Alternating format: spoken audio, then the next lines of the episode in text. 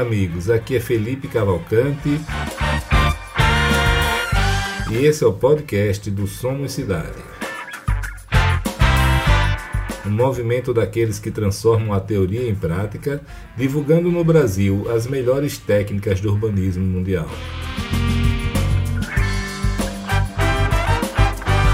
Acreditamos que as cidades devem ser devolvidas para as pessoas e que o setor privado pode ser um grande aliado para que isso aconteça.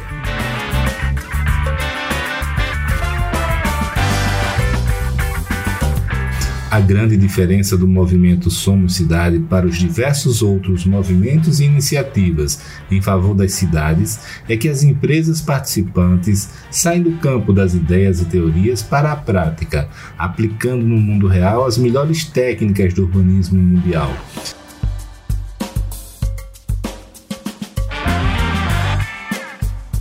Esse é um movimento de pessoas e empresas que fazem acontecer se expõem ao risco e que são apaixonadas por transformar as cidades e as vidas das pessoas para melhor.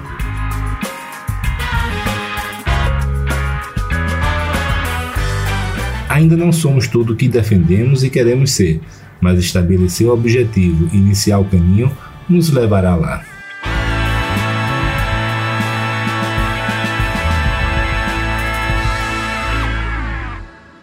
Amigos e amigas, tudo bem? Estamos hoje aqui com dois grandes amigos, o Ivo Sterling e o Paulo Velzi, inaugurando uma nova etapa do urbanismo brasileiro.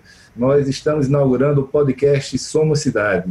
É o podcast do movimento que tem o mesmo nome, obviamente, e que é constituído por um grupo de empresas que quer aplicar na prática os melhores conceitos do urbanismo mundial e também são empresas que desenvolvem bairros planejados, comunidades planejadas, que se uniram inicialmente para trocar experiências entre si e que isso foi aumentando e hoje se transformou num movimento. E um dos nossos grandes objetivos é gerar conteúdo, um conteúdo que você não consegue encontrar é, em, outros, em outros canais, em outras mídias. Por quê? Porque é um conteúdo feito pelos que realmente fazem acontecer.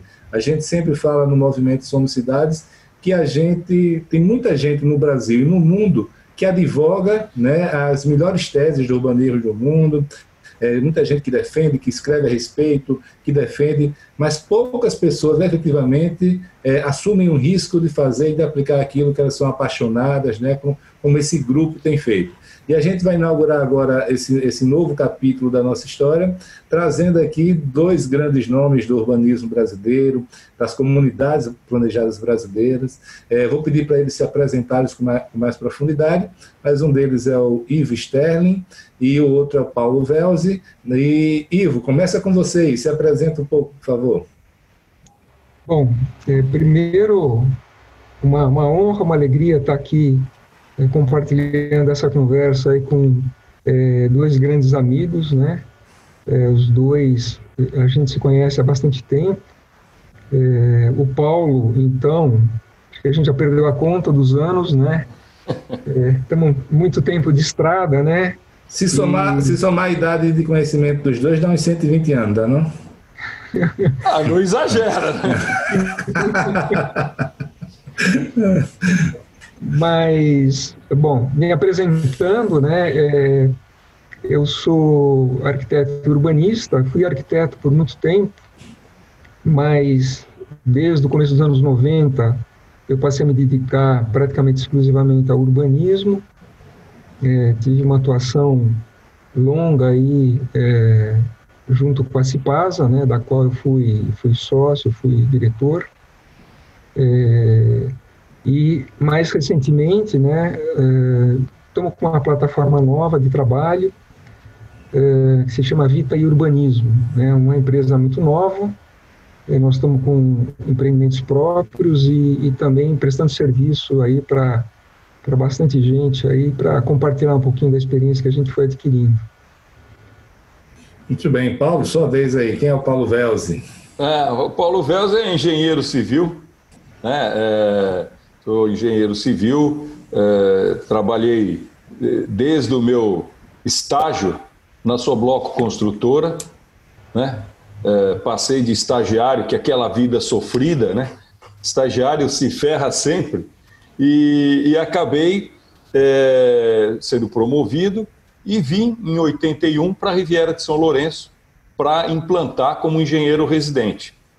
E, passados 40 anos, eu estou aqui, uh, na Riviera, mas tenho outras experiências em algumas consultorias. Fui secretário municipal de Planejamento e Meio Ambiente nesses 42 anos, mas é isso. E estou aqui na Riviera, né? Espero poder colaborar e conversar com o Ivo, trocar ideias, né? O Ivo é meu ídolo, mas hoje ele vai me entrevistar. Era para ser o contrário, mas tudo bem, Ivo. Mas, ô Paulo, como, como é que é a história sua com o Ivo? Como, como, vocês conhecem desde quando? O Ivo falou que faz bastante ah, tempo, né? Eu acho que da, de 2000 e pouquinho para frente.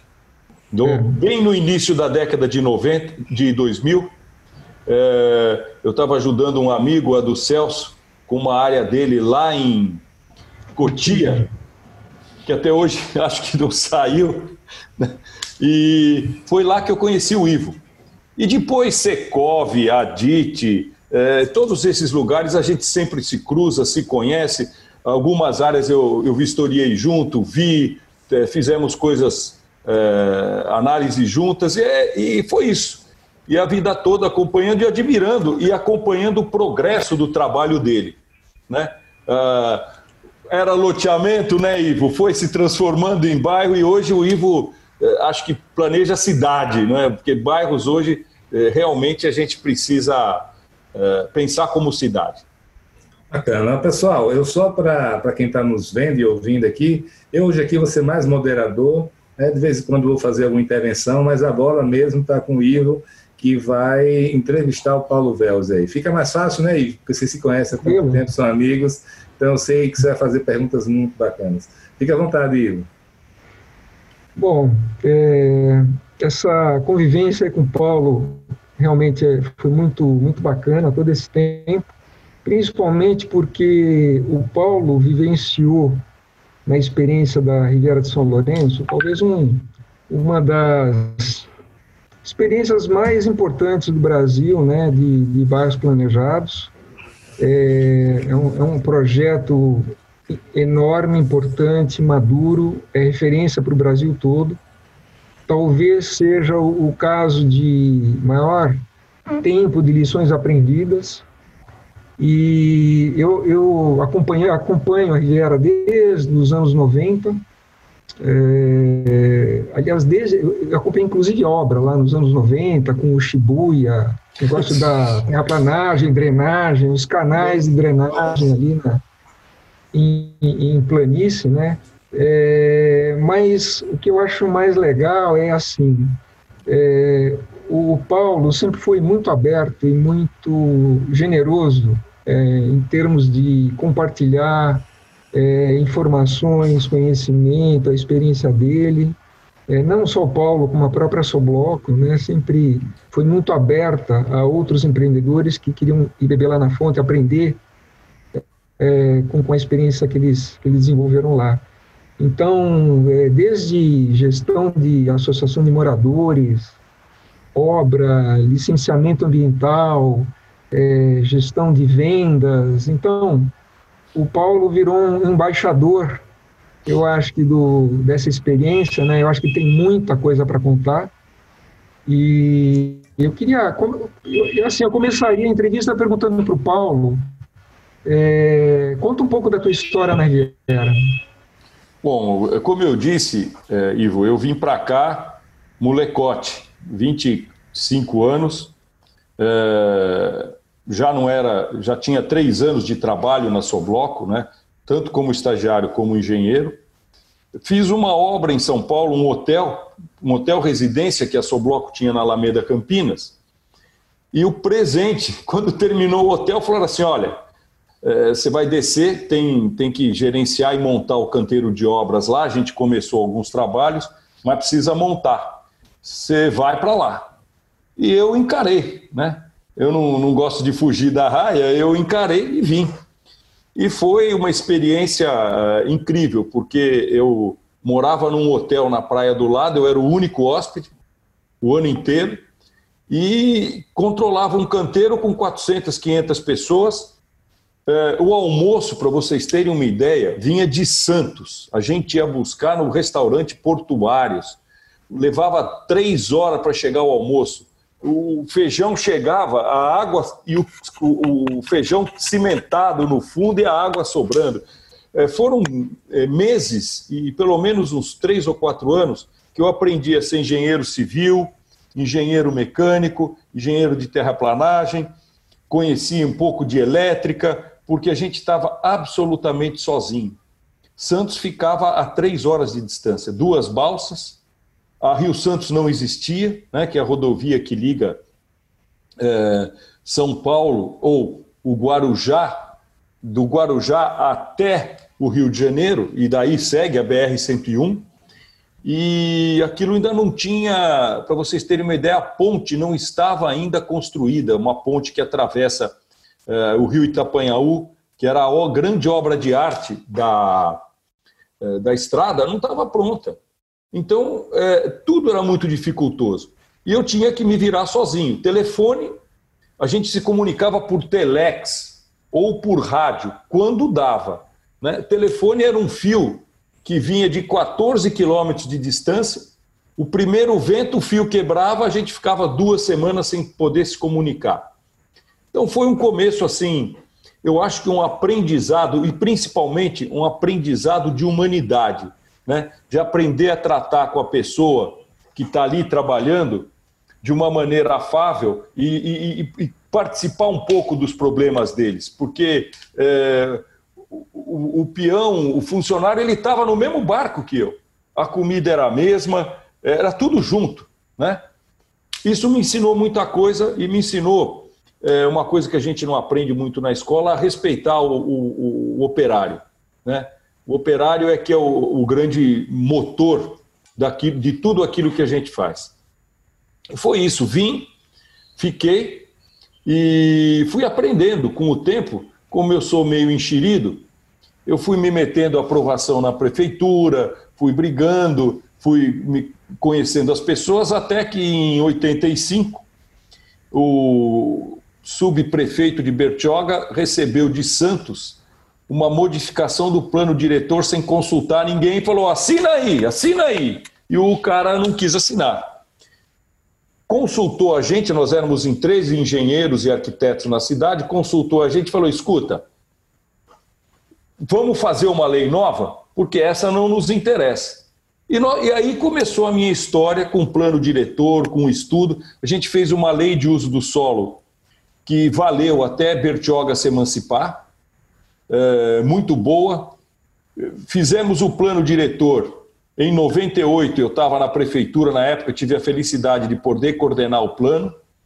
É, e para dizer a verdade, o plano pegou aquela leizinha nossa, deu uma melhorada e deu uma, uma vestimenta ambiental para ele que ele não tinha.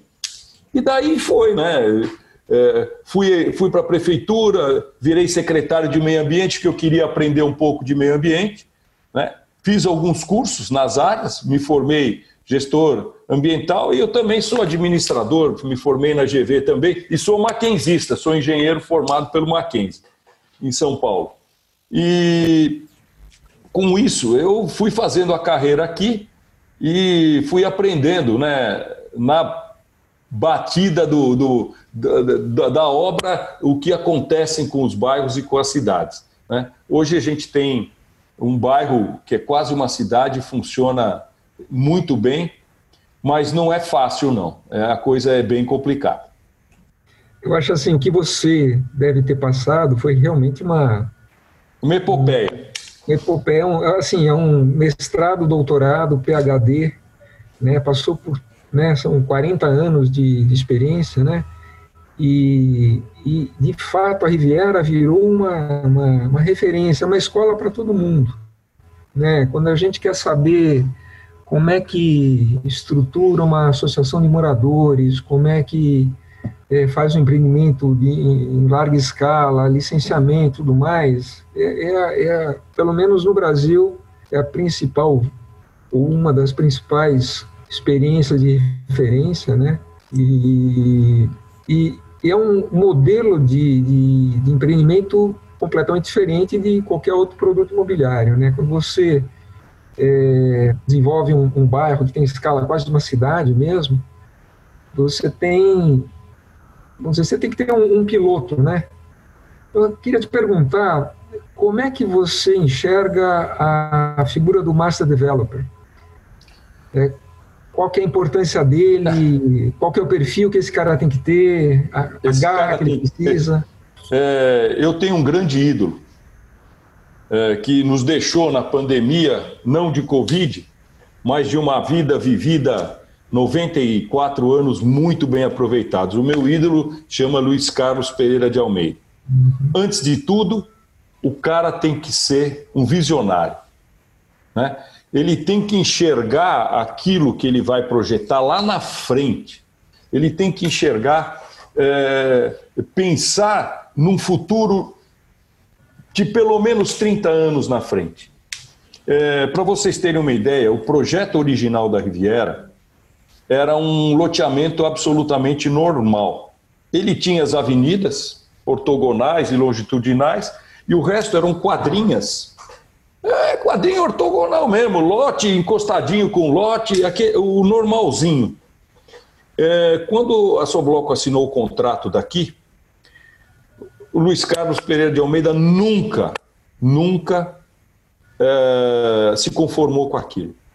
E reprojetou a Riviera junto com os arquitetos, né, Oswaldo Correa Gonçalves e Beno Perelmuter, que são os autores do projeto. Ele redesenhou e criou um desenho que ocupa 30% da área. Total, olha, para vocês terem uma ideia, ele pensou há 40 anos atrás que todas as áreas verdes deveriam se comunicar. Isso é, é, é, é uma, uma coisa é, que é o tal do corredor de fauna, tão falado hoje. Há 40 anos atrás, esse homem bolou isso. Entendeu? Conectividade, né? A conectividade, a, a, o convívio com a natureza sem depredar a natureza. São conceitos, por exemplo, conceitos de eh, verticalização eh, eh, que são que foram muito difíceis de se aprovar em Santos. Santos não queria que Bertioga se desenvolvesse, porque ela sabia se se fosse sair uma coisa boa ia se emancipar. E então Luiz Carlos sempre foi visionário. Mas o sócio dele, o Mário Nagem, que era um homem tão inteligente, tão bom quanto, era o contrário. Ele era o homem que segurava o sonho do Luiz Carlos. Luiz Carlos, tudo bem, nós vamos chegar lá, mas o timing é esse aqui, né? E os dois tinham uma parceria incrível. É, os dois anos deixaram, mas os filhos estão levando a coisa no mesmo caminho, né? É, e aquilo que sempre foi falado aqui: faça tudo dentro da lei não importa o que a lei peça ou o que os órgãos exijam, vamos fazer tudo. E sem dar nada para ninguém. Né? Aqui não existe essa palavra, ah, vamos fazer um acerto. Não, não existe. Né? E aí está talvez a ciência do negócio. Nós sofremos uma série de embargos. E estamos e ganhamos todos eles exatamente porque não havia nada errado porque a gente seguiu a lei. É, eu, nós, a Riviera passou muitos anos embargada, somando os, os embargos que nós tivemos ao longo de, desses 40 anos, é, talvez metade dela a gente passou embargado, tendo que fazer, é, não podendo desenvolver no cronograma inicial, tendo que fazer prédio para não mexer no loteamento. Né? E hoje é, a gente acabou de derrubar uma liminar, né, que vai nos permitir voltar a desenvolver é, mais alguns módulos e mais shopping, porque uma cidade ela não é só residência nem só, ela tem que ter tudo e você tem que pensar naquilo que o morador vai precisar, né? E, enfim, a gente foi aprendendo, foi apanhando, nada aqui foi fácil, não tenho nenhuma dúvida que é sofrido. Fui para o poder público para aprender a lógica do poder público, que é a inversa da nossa. Né? Nós queremos desenvolver e os caras querem Opa, peraí, uh, as leis são difíceis de cumprir, uh, o, o, o, profissional que está do outro lado da, da mesa tem medo, né? ele tem medo de ser punido, ele é ameaçado pelo, pelo, pelo Ministério Público, enfim, com a série de recomendações. Olha, atenção, não faça isso que eu te pego. Isso é normal. Enquanto secretário, eu recebia uma dessas quase todo dia. Mas, enfim, o, o cara, para desenvolver cidade, cara, o cara tem que pensar à frente e mais, não pode sair do rumo. O rumo é aquele, ele não pode se desviar. Ah, as cidades mudam com o tempo. Isso não quer dizer que você saiu do rumo. Significa que você vai ter que ajustar algumas coisas, mas o rumo tem que ser aquele que você previu. É, e uma, talvez uma das coisas mais importantes, quer dizer, quando você fala em, em, em bairro planejado, comunidade planejada, projetos dessa envergadura, você é, é, é, um, é um bicho completamente diferente do que qualquer incorporação imobiliária, ou qualquer loteamento, etc. E tal. É, um, é, um, é um ser vivo que se desenvolve, tem história, cria cultura. E uma das coisas que eu acho que são mais intrigantes e que está muito ligada a essa necessidade da, da liderança, do, do Master Developer, é a gestão de conflitos, né? Você pôs gente lá, tá certo? Os interesses começam a conflitar é, entre empreendedor e moradores, ou entre tipos de moradores, ou entre o comércio, enfim. É, conta um pouquinho a experiência de vocês nessa gestão. Como é que, como é que vocês imaginaram bolar essa governança? Como é que ela se implantou? Como é que ela evoluiu? O que, Olha, que vocês foram é, ajustando? É, a gente está, a gente começou com uma, eu diria que a gente começou com uma ditadura, né? É isso aqui, pronto e acabou. E vamos em frente, vamos arrumando. Na realidade, o que, que a gente teve que fazer? Primeiro, o município não nos oferecia nada não tinha água, não tinha esgoto, não tinha máquina de terraplanagem, não ia manter, jamais, não conseguia manter, nem as poucas ruas lá do centro, não conseguiria manter uh, o bairro. Então, o que, que a gente tem que fazer? Tem que começar do zero. Né? Uh, a gente começou, primeiro, executando normalmente, depois uh, nós tivemos que cuidar de água, de esgoto, uh, de energia, uh, o problema de energia é outro, você tem uma concessionária e ela não tinha capacidade de nos atender no início. Então hoje você tem que gestionar o tempo todo para que elas nos atendam. E a gente tem brigado durante anos. Eles sempre nos atendem, mas é justinho. Agora que deu uma sobra. Mas o grande mérito é, é você poder, por exemplo, não deixar o conflito no comércio. Então, qual foi a nossa ideia? Não vendemos nenhuma operação comercial. Todas pertencem ao empreendimento. Eu alugo. E eu dou o mix do que é necessário. Né? Então, isso fez com que ela fosse crescendo sem grandes é, brigas entre moradores, comerciantes e nós, como desenvolvedores. Né? E Associação dos Amigos, que esse é o, é o, é o X da questão. Né? A associação é, é, é, é que tem o poder de manter essa unidade funcionando, né? É, é ela, a gente faz entrega, e, e, só que como é que a gente. Olha só o dilema: é uma obra de 40 anos. Eu vou entregando os pedacinhos, mas eu não posso abandonar a associação, porque se eu abandonar, o meu, o meu, o meu estoque para vender, o resto, ele vai perder valor. Né? Então, era uma ação conjunta. A diretoria da associação ainda é formada pelos empreendedores e mais um conselhão de alguns representantes dos vários módulos. A Riviera tem 33 módulos, né? Então, alguns módulos já têm representantes e eles participam das decisões de conselho. Eu sou conselheiro da associação, eu não sou, não pertenço à diretoria. A diretoria e o conselho não são remunerados, então não tem briga por, por grana. É, a associação funciona com um gerente geral, que é um gerente, entre aspas, gerente de cidade. É, quando a FAP criou o curso de gerentes de cidade, que hoje é um curso muito mais para o poder público, é, ele se baseou nesse princípio que a Riviera adotou. Então, você tem lá um conselhão, uma diretoria executiva e um gerente geral. E abaixo dele, você tem água e esgoto, é, limpeza urbana, é, administração, segurança, né? E ele, então, ele é o, o líder, é o prefeito, né? E esse papel é um papel dificílimo. Né? E agora, a pandemia trouxe um fator novo, é, o fator do residente. Nós tínhamos poucos residentes, nós éramos mais ou menos 5 mil pessoas. Depois de março, a gente tem tido 20 mil pessoas no mínimo, direto, morando aqui. E o cara que tem uma casa de veraneio, quando ele vem morar, ele começa, porque ele só vinha aqui em janeiro. Em janeiro é uma loucura: 90 mil pessoas, é, todo mundo correndo para lá e para cá, e praia. Quando ele vem morar, ele fala: Nossa, que tranquilidade que é isso. E começa a exigir coisas que a gente talvez não estivesse preparado para atender.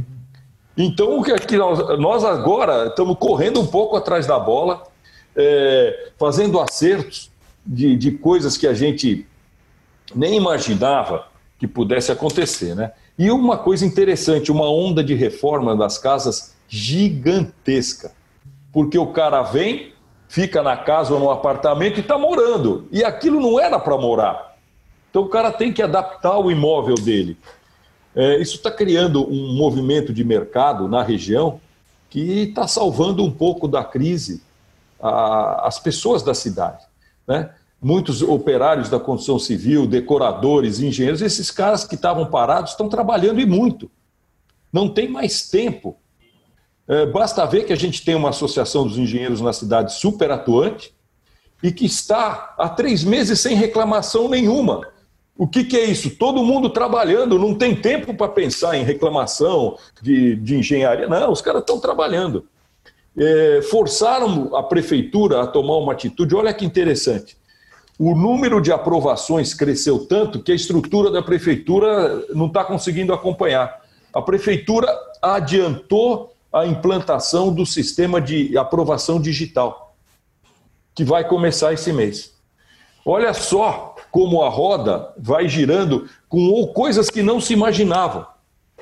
Né? A ideia é você hoje entrar no projeto na prefeitura da sua casa. Ivo. Você faz o projeto, entrega, põe a documentação, ele é analisado, você não precisa nem ir lá.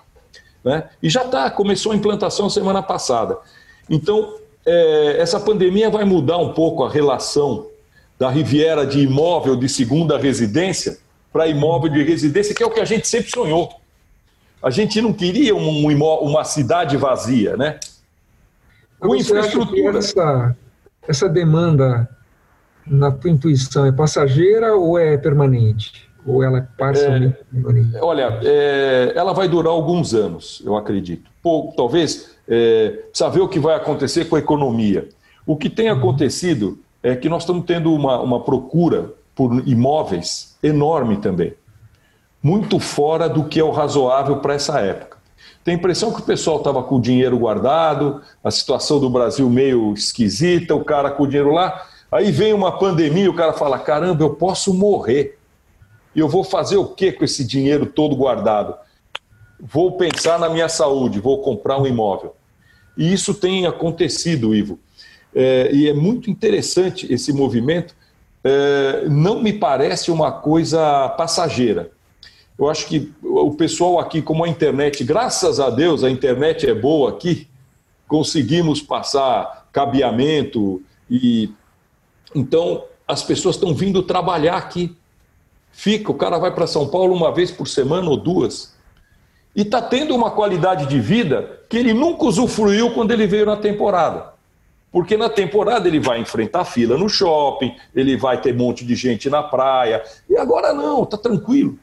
A escola nossa, a escola particular, está com um pedido enorme de aumento de, de vagas para o pessoal daqui, novo.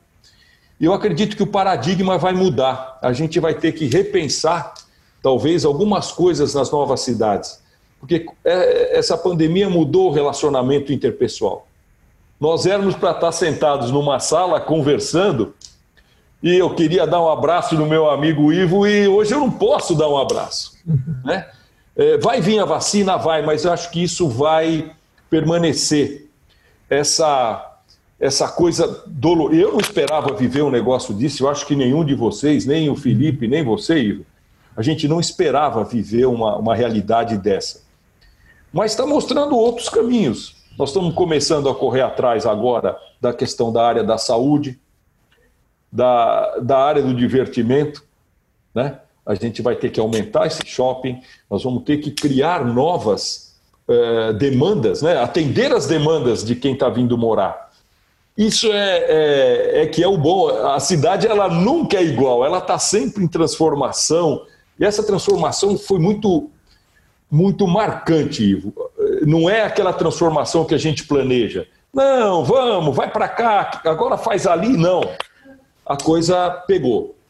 Ô Paulo, eu acho eu que, que vai ser tão curto. Paulo, eu queria fazer uma pergunta para você. É, você, você, passou por, por, alto aí sobre a gestão da cidade, né, a estrutura da associação, mas uma coisa que chama muita atenção também é a, é a infraestrutura que vocês têm que cuidar. Vocês realmente são uma cidade. Né? Como é que funciona Olha, a parte de água, esgoto, lixo, segurança? Tudo isso é assim. Tudo isso quem toca é a associação. Nasceu com a Sobloco, então, para você ter uma ideia, o, o, o, o material reciclável. A Sobloco operou por muito tempo a central de recicláveis, desde o início até o momento que ela se tornou madura. É, porque a gente queria aprender como fazer gestão de resíduos. Né? E agora que, que, que a estação ficou madura, a gente treinou a associação e passou para eles. Mesma coisa o sistema de esgoto. O nosso sistema é modular. Né? vai crescendo, vai aumentando tanto água como esgoto. A gente vai preparar, ainda tem uma fase do sistema de tratamento de água para implantar. E nós ajudamos já a modernizar a estação antiga. Então é uma ação conjunta, mas, por exemplo, a manutenção da Riviera, feita pela associação, o, o Daniel Silveira, que é o nosso gestor, nosso gerente, ele é, foi secretário de obras de Atibaia, com uma experiência enorme. E, cara, eu vou te contar: tem um vento aqui, cai folha de tudo que é lado, não dá 15 minutos, tá um monte de varredor na rua com aquele soprador, né? A gasolina ah, soprando e tirando as folhas. É, é, funciona como um relógio você tem uma programação de manutenção, você tem uma programação de limpeza, pintura de guia e sarjeta, corte de grama, é tudo planejado e funciona. Se tivesse no poder público, eu fui, de, eu fui secretário de planejamento e fui secretário de meio ambiente. O meio ambiente era responsável pela limpeza urbana e pelo lixo. Meu Deus do céu, eu não conseguia limpar a cidade.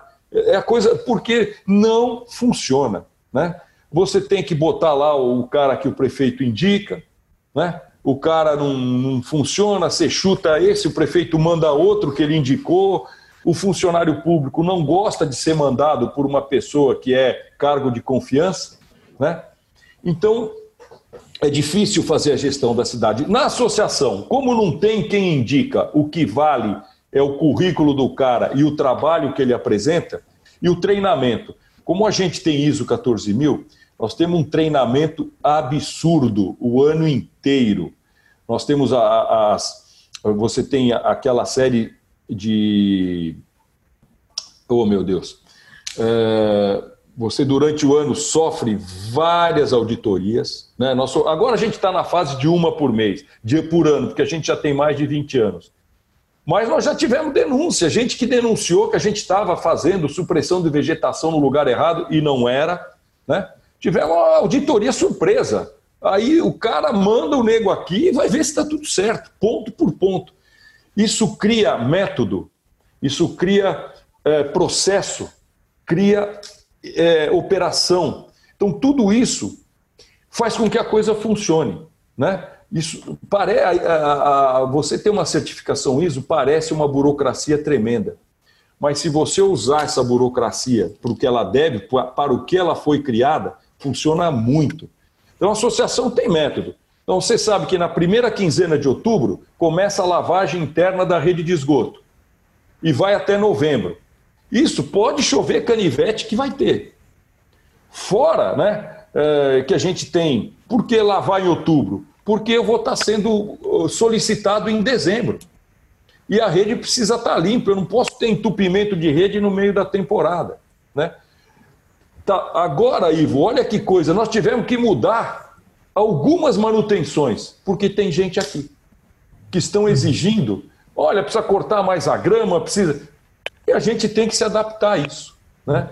Mas... eu, sou, eu sou testemunha lá da. Estive algumas vezes visitando lá com o Paulo, né, a associação, a Riviera como um todo.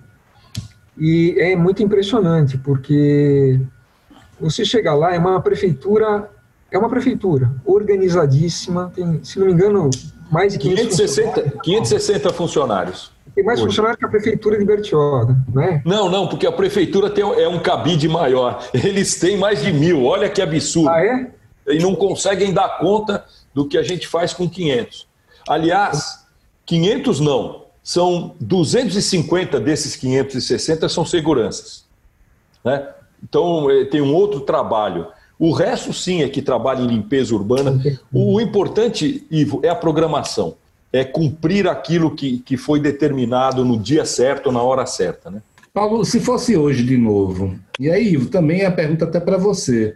É, você acha que um, um empreendimento que está iniciando, um bairro planejado novo, ele poderia transformar esse negócio de infraestrutura, que hoje é da associação, em um business em si, como a gente vê até no exterior, em, em, muitas vezes?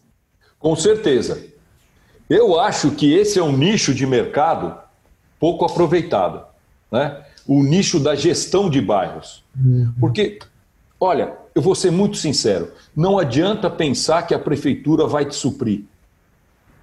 A prefeitura muda de gestão a cada quatro anos. Muitas vezes, a gestão que entrou é exata, tem um posicionamento político e até de trabalho exatamente o oposto da gestão que te ajudou. Né? Você fica na mão disso. Então, quando a gente planeja um bairro, a gente tem que pensar em tudo e pensar em levar tudo até o fim. Depois que estiver pronto, se precisar é, entregar para o poder público, entrega. Se não precisar, não entrega. Você vê, a gente usou um artifício. Quando eu era secretário de meio ambiente, a prefeitura, o prefeito fica com ciúme, começou a querer. É, não, porque precisa passar uma máquina lá na Riviera, mostrar presença. Aí eu sentei com ele e falou: prefeito, não precisa, usa associação, faz um convênio com a associação. Esse convênio permite que a associação, em troca da propaganda na, nas praças, ele cuide do bairro todo. E implantei uma lei que é, começava assim: adote uma praça. Consegui passar na prefeitura. No, no, se eu tivesse posto que era para Riviera, não passava na Câmara. Né? Mas eu adote uma praça. E alguns comerciantes adotaram as praças lá da cidade. E aqui na Riviera, a associação falou: não, eu adoto tudo. E fez um convênio e não põe propaganda nenhuma, né? E esse convênio ele se mantém, ele é renovado a cada cinco anos, a cada dois anos, e que nos permite trabalhar aqui dentro em conjunto com a prefeitura, porque na realidade nós estamos fazendo o papel deles, né? Mas fazendo do nosso jeito. Então, se quebrar uma máquina, eu ligo, mando vir outra. A prefeitura não consegue fazer isso. Se quebrar a máquina, ela tem que licitar uma outra né? e leva 90 dias e fica sem ninguém para operar. A cidade fica suja. Olha, é impressionante quebrar a varredora da rua é seis meses para consertar. Aí precisa ir lá um monte de gente com enxadinha para limpar a sarjeta. A Bertioga não tem todas as ruas pavimentadas, a Riviera também não tem, né? tem uma parte dela mais antiga que os moradores não queriam pavimentar. Agora que eles estão morando, olha só, eles estão querendo. Tá certo? E isso é uma coisa que nós vamos agora fazer o quê? Junto com a prefeitura, porque as obras já estão entregues, planos comunitários para pavimentar essas áreas que ficaram, entendeu, Ivo? Você usa a prefeitura para você, para ajudar. E você faz o trabalho dela. É, eu acho que é o grande segredo. Desde o momento que você assume que isso aqui é um negócio, porque veja, para que, que a gente fez a Riviera? Para ganhar dinheiro, tá certo? É um negócio. Se esse negócio começa a decair no meio do caminho, eu vou perder dinheiro. Então não pode deixar cair. Né? Muitas vezes a gente ouve nesses eventos de bairro planejado, não, a prefeitura vai fazer isso, vai cuidar da praça. Eu fico até arrepiado, porque não vai. vai. Não vai. Ela né? nunca, quase nunca cumpre o que, o que se compromete a é Porque fazer. ele não consegue, o, o, Ivo. O poder público no Brasil, é, de, tanta, de tanta burocracia e de tanta corrupção, Muito amarrado, você, tem, né? você tem uma lei das licitações que é uma aberração. Né? E os caras burlam. Uma lei de complicada, difícil, é, paralisadora mesmo, e os caras burlam, entendeu? Então, é, não adianta. É, eu acho que a gente tem que cuidar, a casa é nossa, vamos cuidar dela. A hora que ela estiver pronta, a gente deixou um patrimônio para os nossos filhos moradores, né? Um é. patrimônio é. que possa ser cuidado. Agora, pegando um, um gancho aí no, nessa história que você estava contando aí da, das mudanças em função da pandemia, né, de que aumentou muito a primeira moradia e com isso vem demandas novas. Como é que, até que ponto um, um, um projeto urbanístico tem que ser flexível, né? Flexível no tempo, né? Como, como a gente pode conceber um projeto que a gente faz um plano de longuíssimo prazo mas a gente precisa ter abertura para ir se adaptando ao mercado, às demandas, às necessidades. Como é, como é que Ivo, você pensa isso? Olha, tem, tem coisas. A gente foi o primeiro loteamento a ser aprovado aqui na 6766. Então, nós registramos um memorial descritivo. Esse memorial descritivo não é genérico. Ele tem algumas ações. Por exemplo, nós colocamos lá que a varanda dos prédios só podia ter dois metros de balanço. Tá.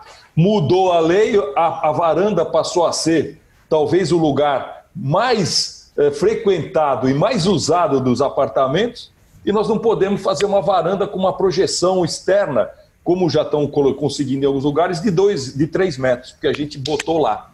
Então, é, o, o, o, o, segredo é, é assim: você tem o plano geral, mas as adaptações você vai ter que fazer. Nós não tínhamos previsto no plano a Riviera era é prevista em três faixas. A faixa mais próxima da estrada era exatamente para os moradores que iriam fazer o resto da Riviera funcionar, para operários, para essas coisas. Tanto que os lotes lá atrás são pequenininhos. E quando a gente começou a montar shopping, essas coisas, o shopping não se mantinha. Não se mantinha por quê? Porque ele ficava dentro dentro. Uhum. Aí a gente começou a falar: não, não dá. Eu também não posso colocar um bruta supermercado aqui, que eu tenho 100 mil pessoas numa temporada, eh, aqui dentro. Então a gente usou aquela área lá de fora, mesmo porque o valor que aquilo tomou não serve para para pessoas de baixa renda. Você percebe? A gente foi adaptando e transformou a marginal lá numa área comercial, que é um sucesso. Né?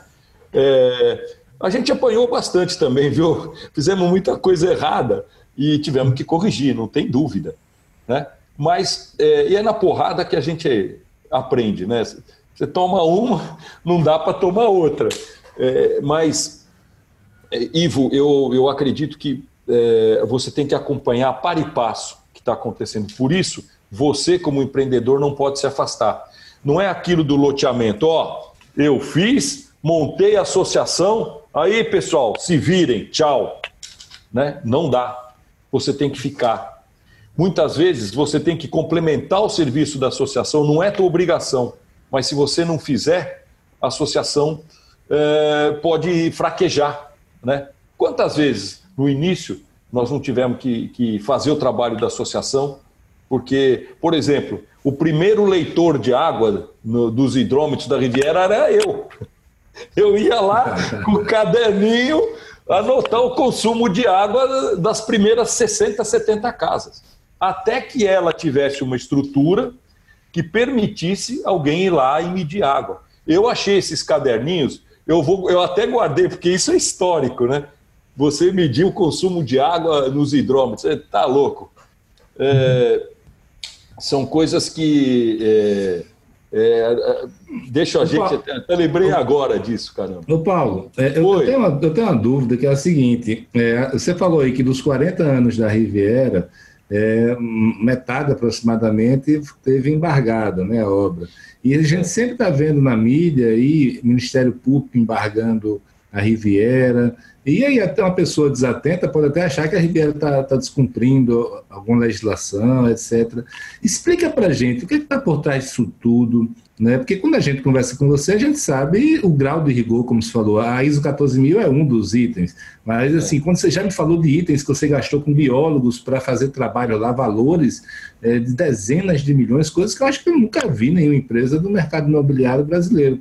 É, o que, que aconteceu? Por quê? E qual é o problema do Ministério Público? Na realidade, é, a Riviera ela foi crescendo, é, foi chamando atenção, nós estamos numa área de vegetação de Mata Atlântica, não, não dá para negar isso. Né? Uma vegetação que a gente mantém mais de 30%, eh, aliás, 32% de área dentro da Riviera, fora o que, tá, o que a gente compensou fora. Né? Eh, e a gente sempre fez direitinho. Mas uh, o Ministério Público ele tem o poder de investigar. Né? E eu acho que ele deve realmente investigar e a gente também eh, deve eh, essa força do Ministério Público em cima da gente é uma coisa. Eh, nem sempre os loteadores foram lá muito honestos. Antes da 6766, os loteamentos eram. O cara dividia lá a terra e picava a mula e ia embora e não fazia nada. E isso ficou, esse histórico que o empresário está só para se locupletar. Né? E aí você começou, nós começamos a ter, nós vivemos toda a expansão da legislação ambiental, toda. Quando uh, nós tivemos a Rio 92, a coisa apertou. Até lá você tirava as licenças, ia tudo direitinho. Na, na Rio 92, com a Rio 92, eh, eh, o governo começou a tomar algumas atitudes, por exemplo, e cancelou todas as licenças por seis meses. Inclusive a nossa, era no Brasil. Depois, eles analisaram a nossa licença, devolveram. Estava na lei, voltamos a trabalhar. E aí o Ministério Público vem e questiona a sua licença. Né? Depois de você ter implantado muita coisa, questiona. É, nós levamos a primeira, foram nove anos. Por sorte, o questionamento não envolvia os terrenos de prédios que possibilitaram com que a gente é, construísse para o loteamento e vamos viver de construção. É, em seguida, nós conseguimos é, ganhar ação, ganhamos desde a primeira instância e tiramos a licença novamente. E fizemos a segunda parte da Riviera, tiramos a licença, compensação para tudo que é lado, aquela exigência que eu te contei, de, de você uh, manejar fauna. O IBAMA exigiu que a gente tivesse manejo de fauna, tirasse toda a fauna que estava na área a ser desmatada. Você tinha que ter uma, uma, uma legião de biólogos, de engenheiros florestal, para coletar tudo que você pudesse coletar da mata, né, antes de, de fazer a supressão. Dizer, tudo isso nós fizemos. Né? E, gente, a gente fazia relatório mensal para todo mundo. Polícia Ambiental, CETESB, na época Secretaria do Meio Ambiente, eh, fazia para o IBAMA, por causa da fauna, e fazia para o Ministério Público. Pois bem, depois, quando a, nossa licença era de seis anos, quando a gente estava com é, cinco anos e quatro meses, o Ministério Público questionou a licença de seis anos atrás. E nós levamos quatro anos para ganhar. Você entendeu o problema? É, é, é, o tempo que você perde na tramitação de processo. E, e, e qual é a tática do Ministério Público? Ele aparece com isso. Os promotores todos são promovidos. Né? O último que nos embargou, ele, ele é, hoje está na Lava Jato. Se você olhar o currículo dele, está lá, embargou a Riviera de São Lourenço. Não embargou, paralisou. Né? É... E aí você chega num ponto que o Ministério Público percebeu que se a gente ganhasse a ação, haveria o risco disso se tornar uma jurisprudência. Né? Então o Ministério Público Estadual veio e, por meio do prefeito, ah, vamos fazer um acordo, a gente fez um acordo. E aí aquilo que eu te contei. Sentou-se a diretoria da Sobloco com, os, com, os, com as promotoras, e, não, vocês precisam, nós calculamos aqui, vocês precisam fazer 100 milhões em contrapartida. Tá, tá bom, voltamos. Fizemos a conta de quanto a gente tinha feito de contrapartida e a gente aí se assustou. A gente tinha feito 85 milhões de contrapartidas ambientais entre compra de terra, eh, o trabalho de fauna, o trabalho de flora, viveiros, eh, esse bando de biólogos, veterinários, eh, técnicos em engenheiro florestal. Então a gente levou para elas lá o pacote, nós já gastamos isso. Você quer mais 15 milhões? A gente faz. Ah, eles analisaram, falaram, bom, tá bom, 15 milhões. Mas é, vocês depositam esse dinheiro no fundo de, de interesses difusos. Não, não. Esse dinheiro, se sair, vai ter que sair para Bertioga, vai ter que sair para a cidade. E aí nós fizemos uma obra aqui de mais ou menos 18 milhões de reais, que foi o BS, Ecoterapia, Centro Comunitário, CRAS, é, um centro esportivo aqui num bairro próximo à Riviera, que não atende a Riviera, esse bairro é atendido, essa, essas, essas, eh, esses equipamentos urbanos atendem os bairros mais, mais pobres daqui da cidade, e a gente fez isso. Então, o dinheiro foi bem aplicado. Recolhemos nossa licença, começamos, quando a gente estava terminando de novo, aí vem o Ministério Público Federal. Vocês estão usando área de, de, de do governo, área federal. Mas qual? Não, a área do, do da beira-mar, os 30 metros de, de. No final, a gente não está usando. A gente nunca usou, nem desmatou, nem mexemos em área federal. E quando a gente recorreu agora, a gente derrubou a liminar. Né? A briga, derrubar a liminar é uma batalha. Eu diria talvez a batalha menor, porque a ação continua. Né? mas isso permite que a gente comece a trabalhar nas áreas que a gente estava eh, desmatando, né? Mas o, interessante é assim, você, o cara embargou um pedacinho, né? Está aqui um pedacinho. Aí vem o Ministério Público e fala assim, não, na sentença o juiz falou adjacências, a Riviera inteira é adjacência do pedacinho, né? Então é uma coisa absurda. E no final isso saiu, ah, agora eh, nós estamos na fase de, de eh, dos embargos de declaração, mas eu tenho fé que a gente, nós vamos poder trabalhar com essa liminar, ela não volta mais. Mas é, é muito complicado, é sofrido. E talvez uma das pessoas que melhor lidou com isso foi o Dr. Luiz Carlos, porque ele sabia levar porrada. Ele levava porrada, absorvia melhor do que nós, né? Cada vez que vem uma, a gente fala: não, meu Deus, de novo não. E ele fala: não, nós vamos resolver. A gente fez tudo certo. Vai demorar, mas a gente resolve. E, lamentavelmente, ele faleceu dias, dias antes da gente derrubar a liminar. Ele não teve esse prazer de, pelo menos, dizer: bom, dessa eu também me livrei. Mas, enfim, é, você empreender no Brasil tem esse perigo. E por que, que demora tanto? Porque é o seguinte: eles querem te quebrar no meio do caminho. Eles querem. Então começa, uh, por exemplo, nesse último processo, o cara colocou no processo a conferência de Estocolmo inteirinha. Não é o extrato. Ou, não, ele colocou os anais. Sabe para quê? Faz volume. Ninguém quer ler um processo volumoso. Cada vez que você põe um papel, o juiz tem que dar ciência para as partes. Então todo mundo tem que ir lá tomar ciência. E isso vai delongando no tempo, e nesse meio tempo eles acham que você vai quebrar. E aí você fica com medo, aí o cara te propõe um taque, que às vezes é uma espada no seu pescoço, né? E você, para não perder, você faz o taque. Isso é uma coisa que a gente não faz. A gente fez um acordo judicial em cima de uma sentença ganha. É diferente, né? Se a gente, nós podemos fazer acordo com o Ministério Público Federal, mas a gente hoje derrubou a liminar. Então hoje a gente tem, ah, peraí, não é do jeito que você quer, vamos discutir, né? É, e eu acho também que falta um pouco da gente é, mostrar as garras. A gente não mostra as garras, a gente se esconde. Um... Você leva um processo desse, como a gente é, é honesto, você leva uma porrada, você fica meio sem rumo, já chega um processo todo lascado para você. Você fala, meu Deus, o que, que eu faço agora? Né?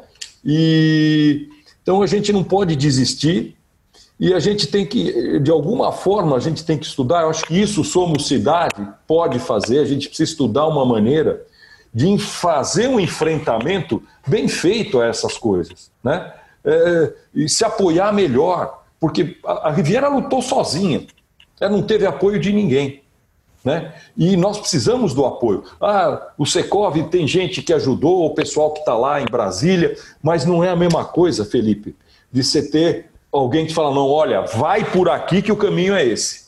Né? E, isso às vezes é, serve até de consolo, né? às vezes não tem nem consolo, você só toma porrada. Né? E é isso, eu acho que é, o, o, trabalho é, nosso, nós não somos concorrentes. Nós somos, nós pertencemos, nós temos uma ideia, nós pertencemos a um grupo. E esse grupo tem que se apoiar. Mesmo porque a gente não consegue fazer tantos bairros ao mesmo tempo. Né? Não dá. Então, a gente tem que se apoiar. Eu acho que o Somos Cidade, ele vai ajudar nisso. Essa discussão, essa troca de informações que a gente está tendo com o pessoal do Norte e Nordeste, que tem um tipo de ocupação, com a gente, com o pessoal do Sul, com essas ideias maravilhosas dessa molecada, né, Ivo? O Fabiano, essa turma, eles são demais, né? É, o Marcelo, esses caras são muito bons. Eu, eu, eu, eu vejo ah, aquela vontade de fazer. E eu acho que nisso é, é, é, é, que a gente também tem que pensar, na vontade de fazer. É, eu acho assim, esse histórico que você, você conta, já contou em outras ocasiões, mostra, vamos dizer, primeiro uma enorme insegurança jurídica né, que a gente vive. Sim, sem dúvida. Segundo, uma dificuldade de, de lidar com uma questão que é super importante, que é a questão ambiental, mas lidar de uma maneira construtiva, né, porque essa polarização empreendedor, Ministério Público, que, vamos dizer, atinge a todos, né, é, é, um, é um, vamos dizer, é algo que mobiliza. E o que a gente tem que procurar é qual é o caminho de fazer bem feito, mas fazer é importante fazer, né?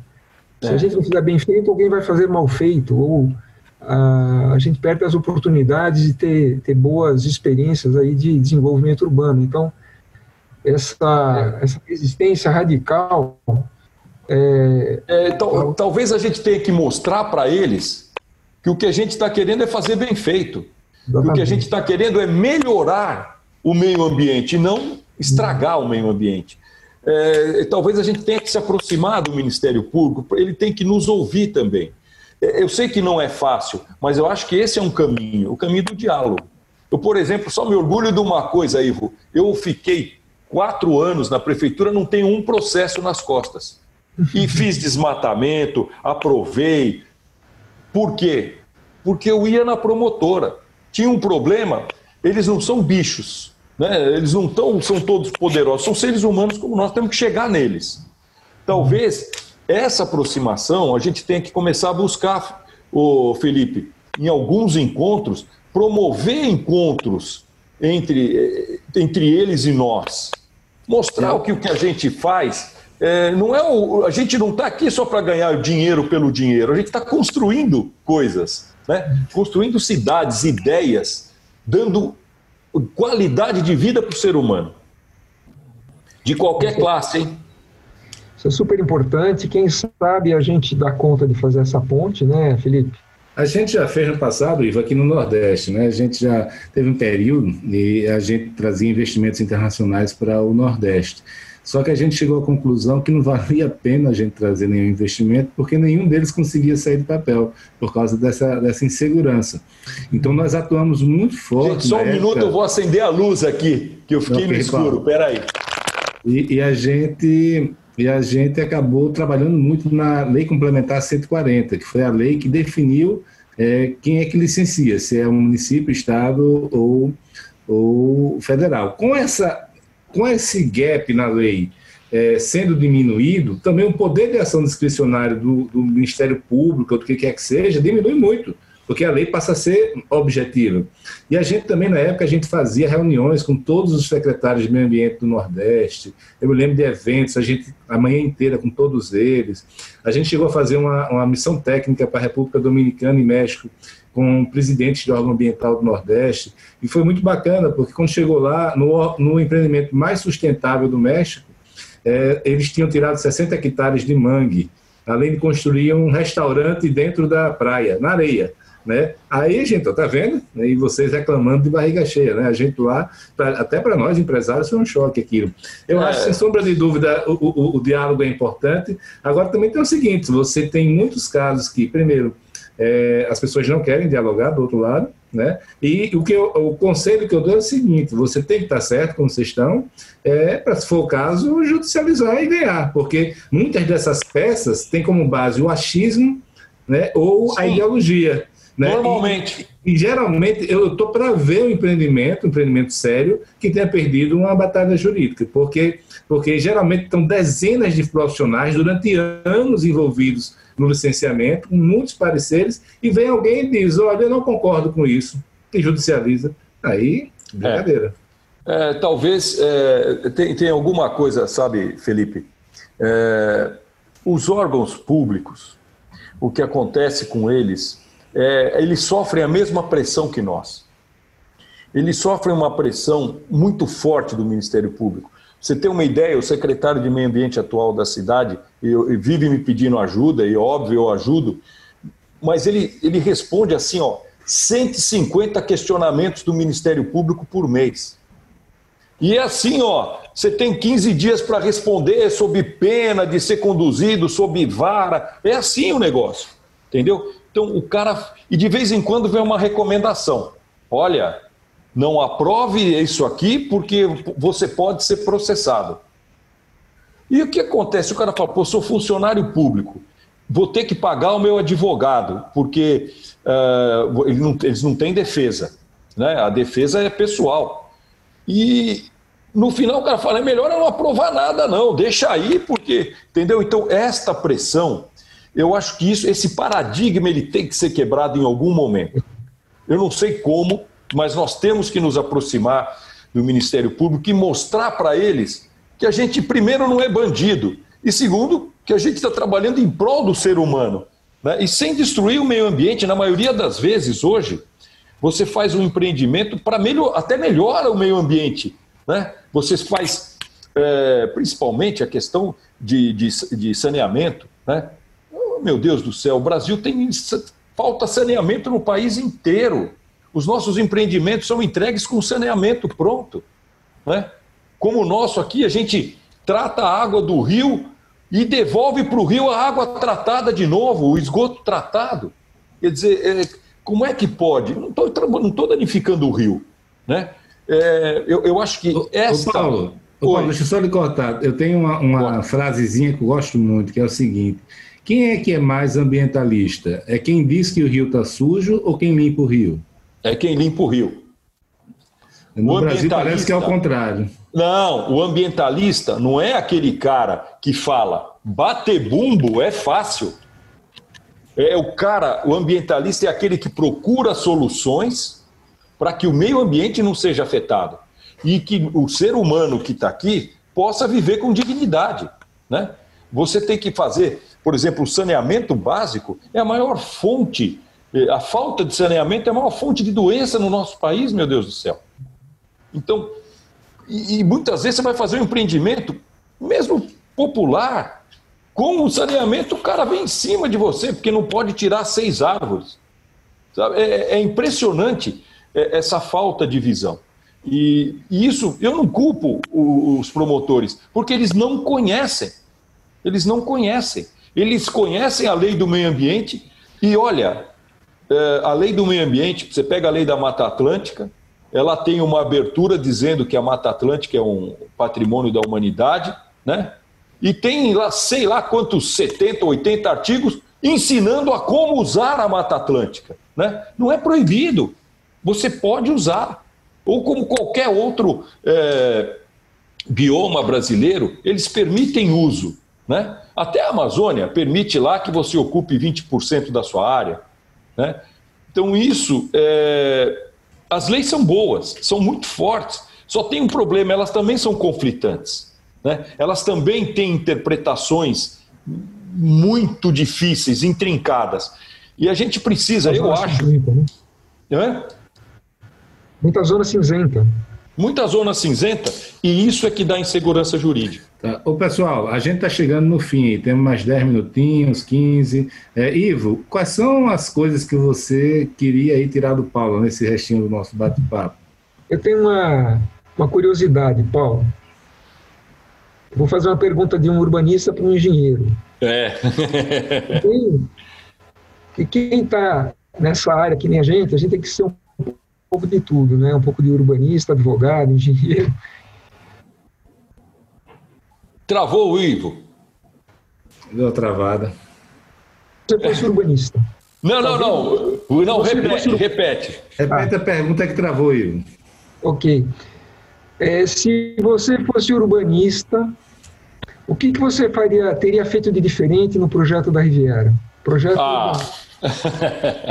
Ivo, a gente está falando de um projeto maduro, né? Talvez é, mudanças de posição de algumas coisas, não tudo. Um tratamento melhor na área de praia, permitir. É, nós temos uma vedação de uso daquela área dos 33 metros de, de área de marinha, e que nós impusemos essa vedação. Hoje isso pesa um pouco contra nós. A gente não pode fazer o que quer. E muito pouca coisa, porque eu acho que o princípio da Riviera é interessante. Talvez eu melhorasse umas cabeças de quadra, eh, melhorar calçadas, diminuir um pouco a largura das ruas, que as ruas são muito, muito largas. Né? Isso não na área dos prédios, mas na área das casas. É até um pouco de desperdício de espaço, mas era a lei, a gente tinha que usar aquilo. Faria poucas mudanças, mas eh, talvez nenhuma estrutural, Ivo, mas talvez a, a, o que a gente precisasse é ter um memorial um pouco mais flexível, eh, não, não barrar, como a história da, da, da, não vedar, nunca vedar. Ô Paulo, eu queria aproveitar a palavra do Ivo agora, né, a pergunta do Ivo, e fazer uma, não em relação ao passado, mas em relação ao futuro. Você sabe que a gente discute o tempo todo, né, todas essas técnicas de urbanismo voltadas para as pessoas, né? Obviamente que o urbanismo em voga há 40 anos atrás hoje é um pouco diferente do que tem hoje. A gente está tá sempre discutindo nos nossos bate-papos isso. Obviamente você tem um plano diretor, você tem um projeto aprovado, já executado, mas daqui para frente, o que é que você pensa em adaptar em termos ah. de tornar a Riviera mais amigável para as pessoas, em termos também de placemaking? Ah. Como é que está isso aí? Olha, é assim. Uh, a gente teve. Isso foi uma sorte do, dos embargos. As nossas áreas comerciais do centro da Riviera foram muito pouco ocupadas. O shopping ocupa 20% de um lado e zero do outro lado né, da, da avenida. As duas áreas comerciais são frente a frente. A ideia é criar um espaço moderno, um espaço onde o privilégio é da pessoa, né? O, o, criar o, o placemaking novo ali não tenha dúvida que tudo que a gente ouve de vocês, a gente está registrando, né? É óbvio que a ideia é fazer uma coisa aberta, né? um, um, um mall embaixo, todo aberto. A gente só tem um problema da chuva aqui, que é no litoral paulista é meio barra pesada, mas a gente vai ter que ter é, serviços, residência, tudo meio misturado. A gente vai, a gente vai fazer um negócio diferente lá. Inclusive, como a gente pretende ampliar o shopping, o próprio projeto do shopping está sendo revisto. Nós vamos rever tudo. Né? O projeto é antigo. É, e, e, e isso que a gente faz, eu estou copiando de vocês vocês copiando de mim. Isso que é super importante. E a gente está botando a casa em ordem. Né? Eu adoro ouvir falar do UNA, do, dos empreendimentos, porque eu falo no parque, eu, falo, é, eu sei, eu vou chegar lá. Eu também acho que eu tenho que fazer espaços de convivência. A Riviera é pobre nisso. Ela tem um grande espaço que é a praia. Né? A praia é um espaço de convivência é, maravilhoso, mas ele não pode ser o único. Eu não tenho praia dia e noite. Né? É, aqui chove. Eu preciso ter espaços de convivência e espaços da coletividade, que é o que a gente vai criar agora nessas áreas. Ainda bem que dá tempo de fazer alguma coisa melhor, né? Bacana. O, bom, a concepção do, da Riviera dos anos 70, né, Paulo? É. Não, aliás, o primeiro, o primeiro desenho é década de 60. Você prepara bem avenidas largas, o carro é o privilegiado, ruas largas, né? É, é, é, Brasília, né? A Brasília. Nos anos 70 eu estava na faculdade, o que a gente aprendia lá nessa época era um pouco isso, né? Ainda era uma, uma reminiscência do modernismo, de separar funções, então aqui é prédio, aqui é casa, o comércio... Exato. É, você pode botar... Esse é um projeto padrão anos 70. É. Com uma visão de implantação diferente. Mas o padrão, olha, o, o, é só no meio que vai ter o comércio. Eu morava na ponta da Riviera. Por que, que eu engordei? Para comprar pão, eu tinha que pegar o carro, não dava para ir a pé. Você entendeu? Eu tomo chuva no meio do caminho, em 3 quilômetros de distância. Então, isso tudo é, atrapalha. Por sorte, a, a, gente consegue administrar isso. O memorial, ele, nessa parte, ele é bom, ele permite uns usos que a gente vai adaptando e consegue chegar numa coisa melhor. Mas essa história do, da implantação rígida, isso eu acho hoje, depois que você está é, vivendo na cidade, isso é um erro. Nós fizemos um erro desse no nosso plano diretor da cidade. A gente criou uma zona residencial. Não pode nada lá. Nós estamos mudando isso porque eu estou matando aquele bairro. Eu estou matando. Ah, bairro... Vocês estão aí com uma oportunidade, então, de rever conceito nessa fase final aí do projeto, mas vocês vão ter que respeitar o, o projeto urbanístico original ou vocês vão ter que... Não, eu vou ter que respeitar. Vai ter que respeitar. Vou. Eu vou ter que trabalhar nas áreas... São, é, é cada área dessa tem cento e poucos mil metros. Eu vou ter que trabalhar nessas áreas é, de uma forma a criar esse centro Vai, porque vai ser bem no centro esse centro de convivência, esse local que as pessoas vão poder morar, trabalhar, ir às compras e se não quiser não vai nem na praia, tá certo? Mas é, nós vamos ter que fazer isso, né? criar um, um novo, um, uma nova urbanização dentro da urbanização. Nossa, eu estou bem curioso, viu, para ver o, o resultado. É, não saiu do papel ainda, só tem uns risquinhos. Mas eu, eu acho que é uma oportunidade de, de mudar. Né? Uh, o próprio conceito do shopping uh, vai, deve ser mudado, melhorado. Né?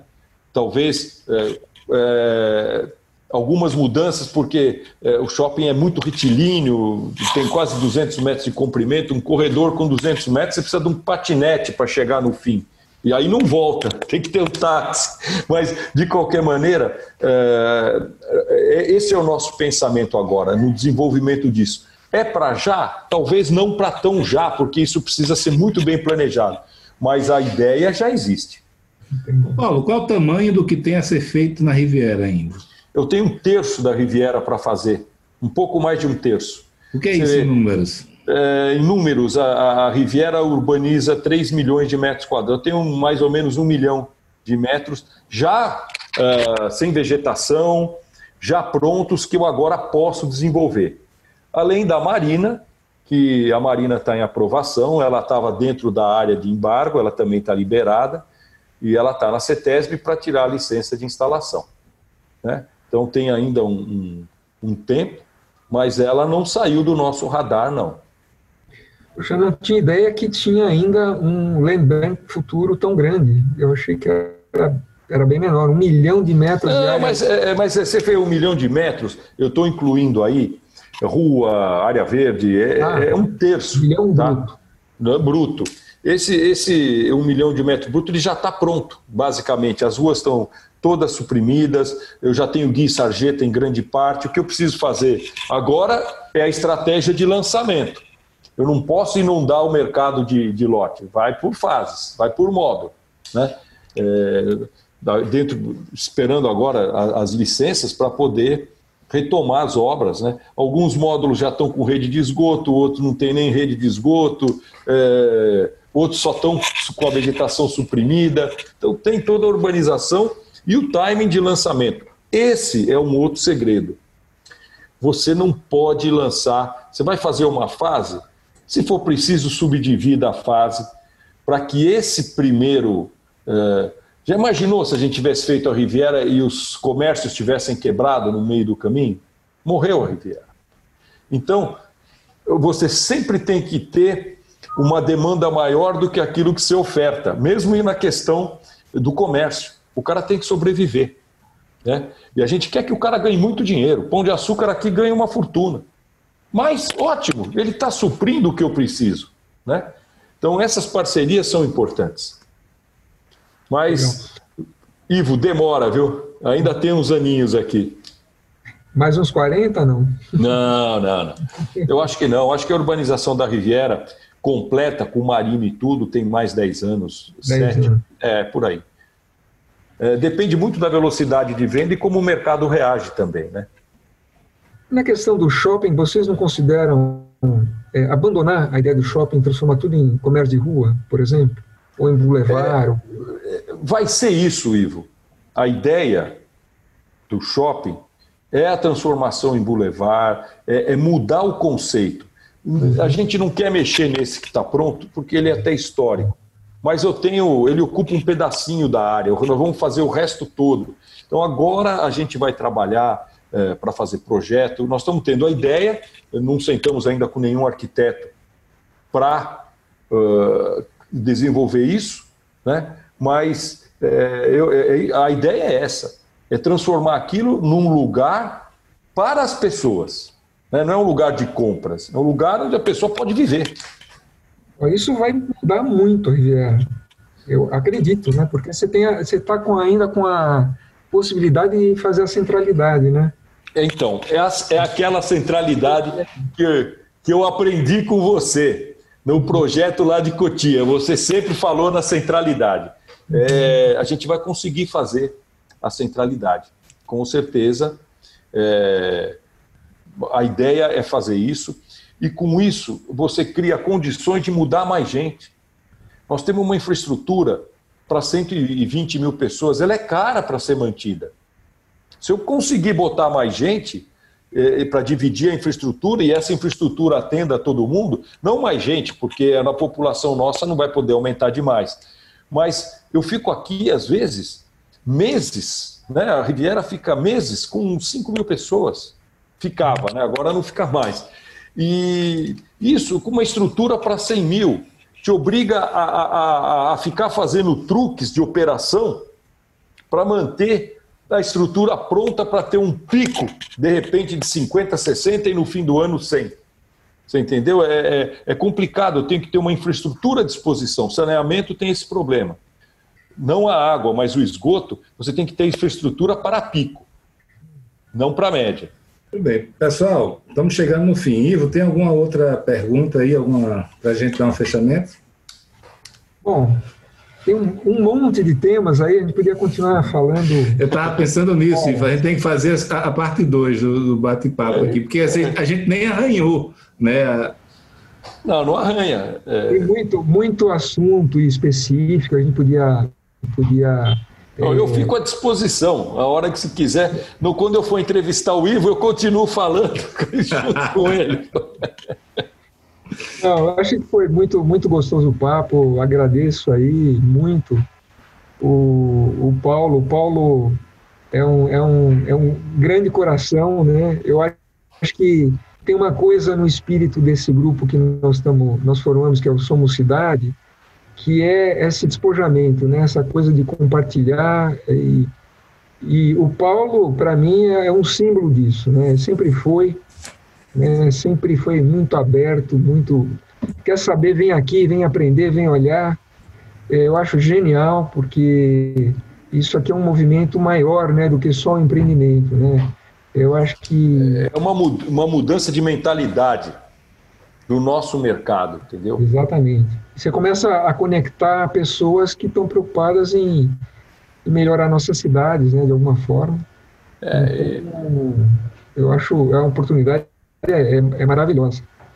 Não, para mim foi o maior prazer. Primeiro, não, aliás, uma pena não poder abraçar vocês né, e fazer as reuniões presenciais. Mas é, é, aqui na Riviera, nós é, nunca escondemos o leite. Né? É, isso é um. Desde o início. É, tanto é que o Luiz Augusto, quantas vezes o Luiz Augusto não foi em eventos e a gente chora lá. É, os caras estão pegando no pé, é complicado, é difícil, porque realmente é. Né? É, não é fácil. O, o, nosso mercado ele é, ele é bom, ele realiza as pessoas, ele realiza a gente, a gente se sente realizado. Né? Uh, outro dia eu fui caminhar pela praia, cheguei na ponta, parei, olhei e vi a Riviera toda. Eu falei: Jesus, olha o que a gente fez aqui. Né? É, ainda bem que eu pude contemplar isso dessa maneira. É, e é muito importante isso. A gente se realiza, é, e em dar às pessoas condições melhor de viver, né? de ter uma vida mais é, com uma qualidade melhor, uma, até uma condição de sobrevida, né? Para sair do, daquela loucura que a gente tem no centro de São Paulo, que é importante, mas é uma cidade que é, é impessoal demais. E a gente cria comunidades exatamente para que ela seja uma comunidade. Ali, ó, troca, troca. É isso que, que a gente está buscando. Eu fiquei muito contente de falar com vocês. Foi ótimo. Se deixar, eu vou até de madrugada aqui, né? Mas é mas, isso, meus amigos. Não, mas obrigado, pessoal. Eu, eu também cheguei a ficar emocionado aí, Paulo, com suas palavras, porque eu acho que é muito diferente de você fazer um empreendimento. Né? Que você vocês criaram foi uma cidade, vocês são construtores de uma cidade, vocês mudaram a vida de muitas pessoas, não só de quem está desfrutando, né? Você imagina o impacto no pessoal de Bertioga, as vidas que melhoraram em função das oportunidades que vocês criaram, o rigor ambiental, isso é, isso é uma coisa fabulosa. Eu acho que vão ser escritos ainda muitos livros e muitos capítulos aí a respeito de tudo que vocês fizeram. E você ter a oportunidade, isso que você fez de admirar, né? São poucas pessoas que chegam na vida e dizem eu, eu, eu deixei um legado, né? E tá parabéns, tá aí. Tá lá, parabéns, tá parabéns a você, parabéns Luiz Augusto, doutor Luiz Carlos, eu me lembro, eu tenho que achar aqui, Paulo, que eu, eu durante algum, algum tempo, há uns quatro, cinco anos atrás, eu gravei várias entrevistas com o doutor Luiz Carlos na época. Eu estou com um gravador aqui, eu estou precisando pegar, transferir isso para o computador, mandar para você. E quem sabe publicar também, né, Ivo, por aqui. Olha, é, esse homem deixou um legado, né? É, é que é, é, é as ações, a forma de agir, como ele trabalhava com a política, a política para ele era peso zero. Peso zero. Ele não. Tanto que nós nunca interferimos nas eleições da cidade, jamais. E quando eu fui para lá, ele olhou para mim e falou assim: ó, apronta lá que você não volta. Você entendeu? É, é, é, é o espírito da coisa ética, né, a ser feito com ética e com sobriedade, que é o que nós temos que fazer. É isso. É aí, amigos. Obrigado a todos vocês, viu? Ah, olha, obrigado por vocês é, terem me aturado aí por esse tempo aí. Obrigado Valeu. pela aula. Valeu. Um grande abraço. Legal.